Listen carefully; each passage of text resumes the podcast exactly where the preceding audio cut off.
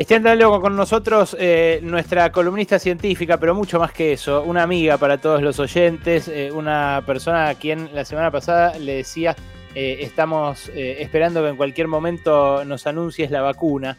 Eh, y una persona a la cual además no solamente sus compañeros del diario La Nación saludaron tan afectuosamente, eh, todos los científicos del país eh, el fin de semana cuando se conoció que se había infectado, todos los oyentes nuestros, cantidad, catarata de mensajes que recibimos para mandarle un abrazo a Nora, que en este mismo momento nos brinda su testimonio porque no deja de laburar y no acepta hacerlo, a pesar de que le dijimos que descanse y que se ponga bien. ¿Cómo estás, Nora? Hola, Ali, ¿cómo estás? No, trabajar mucho, mucho, no, la verdad, quisiera hacerlo, pero no se puede. Eh, eh, no es tan sencillo, viste que se decía, esto es una gripe, no, es una gripe, bueno, no es una gripe. Por supuesto que tiene distintas manifestaciones, yo por suerte tengo un cuadro muy moderado, en un momento tuve problemas eh, de, de que me faltara el oxígeno, pero igual, así todo eh, es una, eh, una fiebre en, en caso desde el, viernes, desde el domingo 28 hasta ahora continuamente con fiebre que te mata, te voltea muchísimo, eh, en mi caso mm. me descompone mucho el estómago, no puedo casi comer porque me produce repulsión la comida y entonces claro, eso te va debilitando. Así que aunque quisiera trabajar mucho más, eh, duermo mucho, estoy mucho tiempo un poco descargada. Mm. ¿Esto es por lo, esto es por el cansancio o también eh, vía vía suero te están dando algo para que descanses mejor, Nora? No, no, no, es, son los efectos del cuadro, ¿no? Eh, que, realmente uno se, se siente muy muy cansado, falta de, con falta de fuerza, eh, la fiebre, si uno toma antifibril, te sube y, eh, con, con fiebre alta te, te sentís muy mal. Bueno, no sé si todos los casos, pero es lo que me pasa a mí, ¿no? Entonces uno, yo la verdad es que no me acuerdo la última vez que, que falté o al diario o dejé de hacer un programa eh, por, por enferma. Entonces no estoy muy, muy acostumbrada a esto de, quedarme tranquila. Entonces llegué acá pensando, bueno, como no voy a poder hacer otra cosa, voy a estar leyendo todo el tiempo y interiorizándome de todo lo que está pasando, pero la verdad es que te falta fuerza, no te falta energía para, para estar así eh, al tanto de todo lo que pasa. Mm. Nora, te quiere saludar todo el equipo, todos te quieren mandar un beso eh, particularmente, así que voy a dejar que cada uno de ellos lo haga. Eh, y vos simplemente eh, contanos cómo lo estás atravesando y, qué, le, querés decir a la gente. no, no mucho más, la verdad que tampoco quiero que cuentes nada que no quieras contar. vi que destacás el laburo de las, de las enfermeras eh, y, eso está buenísimo, porque uno las mira todas barbijadas y con el pelo eh, cubierto y, demás, pero el miedo que deben tener, ¿no? También de contagiar. Es, es, es, eh, impresionante el trabajo que hacen, ¿no? Porque pensé que, por ejemplo, yo estoy en un piso que está reservado solamente a pacientes con COVID.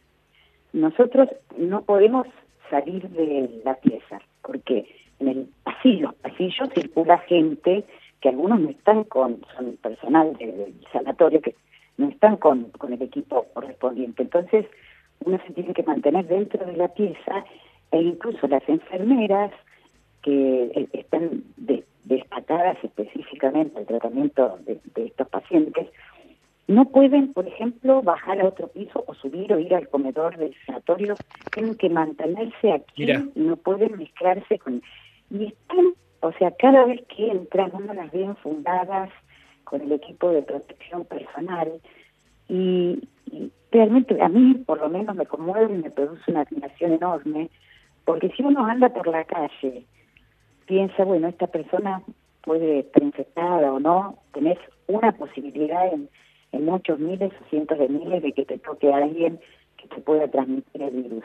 Pero estas personas, enfermeras, enfermeros, personal de mantenimiento, entran todo el tiempo, diríamos, a la cabeza del lobo, porque a cada pieza donde entran está el virus.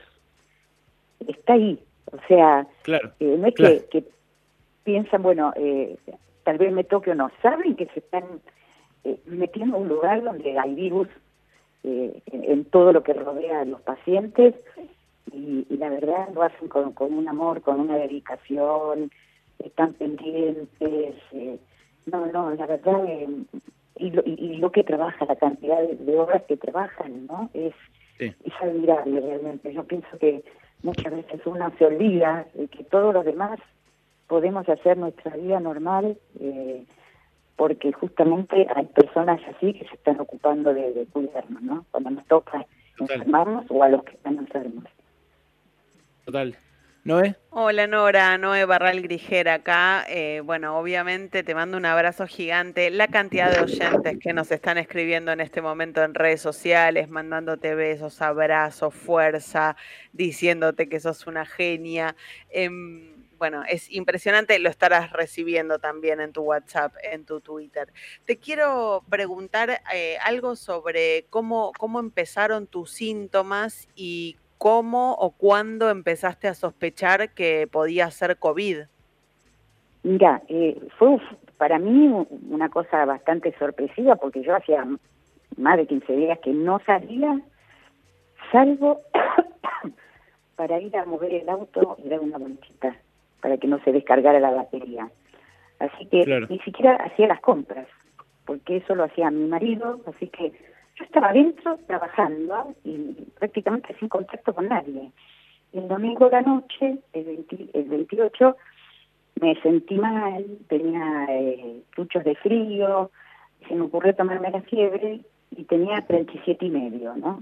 Al otro día ya tenía 38, pero yo pensé, bueno, a lo mejor no es común, no soy de esas personas que se agarran una gripe de invierno y además estaba vacunada, ¿no? Pero bueno, pensé tal vez es, algún otro virus. Pero el martes me desperté con dolor de garganta. Entonces ya cuando asumí los síntomas, eh, decidí consultar. Ese mismo martes me hicieron, me pidieron que me hiciera el hisopado. Y volví a casa y estuve aislada, totalmente aislada, sintiéndome medio mal, eh, con fiebre, con esta fiebre no se iba, que no se iba, ¿no? Y entonces, eh, como, como la fiebre no remitía, el viernes me pidieron que me hicieran una tomografía computada de pulmón y allí encontraron eh, como huellas de neumonía, ¿no? Entonces, el médico me, me dijo que era más prudente que me internara para evitar complicaciones. Pero, Ahora, pero la segunda semana es peor que la primera, para mí por lo menos. Eh, en mi caso, la primera más o menos la fui llevando. Ahora la, la segunda semana eh, me, pesa, más, ¿no? Porque, ya te digo, por esto de no poder comer, eh, como mm. que, hay un agotamiento además de que no se va la fiebre. Sí, sí, escúchame, y no, y no, entonces no tenés pista, no tenés pista de cómo puede haber sido, si algo que entró, si, si, si nada, algún delivery, alguna, alguna entrega que te han hecho, algún papel, no sé. No sé, la verdad, no, por más que lo piense. Sí, sí, me eh, imagino, sí. No, no, porque igual que vos, para mí fue un misterio y que, me hubiera gustado resolverlo, pero no se me ocurre, es algo que, eh, que mi marido, que no tiene síntomas, eh, haya sido asintomático, pero no sé, no, no, no, la verdad que no, no, no se me ocurre o, por algún algún alimento, pero no creo que a través de los alimentos eh, no, no, la vez pasada entrevistamos no, no, a, un infectólogo que enfatizó mucho en que no. Lo que me dicen los muchos amigos científicos es que realmente la, la circulación del virus está muy, muy extendida y no solo en barrios vulnerables o en barrios considerados, entre comillas, calientes. Está muy extendida y de hecho, estando yo acá, me llegaron mensajes de, de varios investigadores, eh, médicos que habían dado positivo eh, para COVID. Así que hay que cuidarse, si, si, si, si, se me permite decir algo, voy a repetir lo que se dice siempre. Cuídense, porque incluso tomando las precauciones uno se puede contagiar. Y bueno, si tiene un cuadro leve, está muy bien, bárbaro, pero a veces puede complicarse. Entonces, y si tiene un cuadro incluso un libro moderado como el mío, no es lindo, ¿eh? No es nada lindo, eh, es, largo, muy tedioso, muy, como digo, uno se siente mal, eh, así que no es lindo pasarlo. Si se puede evitar, mejor. Nora, te mandan eh, besos desde los rincones más recónditos de la Argentina. Mira, eh, en serio, es una catarata de amor lo que estoy recibiendo desde Puerto Madryn, de Chubut, de Tucumán, de Salta, de acá del conurbano de mil lugares. Eh, la gente que, nada, te siguió, por supuesto, no solo acá en el, diario, en, las redes sociales, que ya tu referencia es, es insoslayable. Eh, eso, todos te mandan fuerza, pronta recuperación, que te quieren mucho, la mejor y todo. Eh, y, yo te quiero preguntar eh, si, necesitas algo, si necesitas algo de nosotros o de alguien de donde sea, porque me parece que están en condiciones de darte lo que pidas, Nora. En este Ay, te agradezco muchísimo, Ale. La verdad que entre, entre todo, digamos, la parte mala, lo bueno de esto es que estoy cariño, la verdad que estoy en deuda, no voy a terminar de agradecer nunca eh, la catarata de cariño, de mensaje, de todo el mundo que me hicieron llegar buenos deseos. A veces uno se refiere a las redes sociales como un lugar muy siniestro, pero también puede ser motivo para estas cosas, ¿no? Para hacer llegar el cariño que, cuando uno se siente mal o deslucho te ayuda muchísimo. Así que quisiera poder, la verdad, agradecerle uno por uno los miles de mensajes que me llegaron y por supuesto a ustedes que me, hicieron llegar enseguida el aguante, buenos deseos. No sé si es porque estoy eh, un poco eh, de, de, pero me, conmovió muchísimo, la verdad. Y sí, y sí, la pachuchez genera eso, ¿no? pero ya vas a estar bien, te vas a poner bien pronto eh, y, espero que, esto sí, no creo que sea pronto, pero espero que podamos abrazarnos en, algún momento, en algún momento. vos, al, vos sabés que eh, una de las cosas que leí en redes justamente cuando estábamos nosotros desayunándonos con la noticia es uno que decía el, positivo, ¿cómo era? No, que decía el positivo del Diego en el 94. fue, tan duro, fue tan duro el positivo. Hola Nora, ¿cómo estás? Un beso enorme aquí a Ale Wall, eh, un beso enorme. Es un orgullo que, seas parte de, Pasaron Cosas y es un orgullo también que, poder considerarte una colega. Eh, no, decían, el positivo del Diego en el 94 este, fue tan duro como este positivo de, Nora. En serio, ¿eh? así, así lo sintió mucha gente. Bueno, sí, la verdad que, que, estoy enormemente, creo que no voy a terminar de agradecer en toda mi vida. Y a ustedes también. Muchísimas gracias. ¿eh?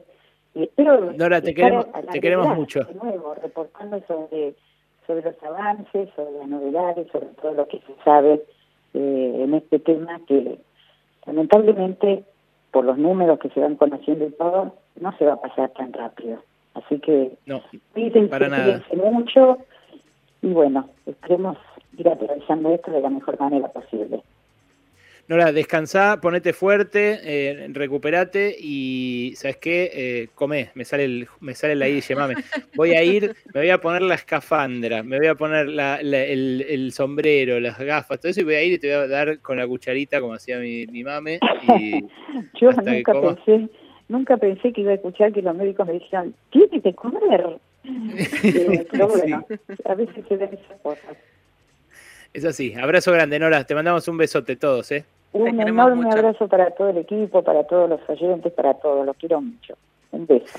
Nora Bar, la número uno, la columnista científica de Pasaron Cosas desde el sanatorio, internada, pero escuchen ustedes con qué interesa. Adelante.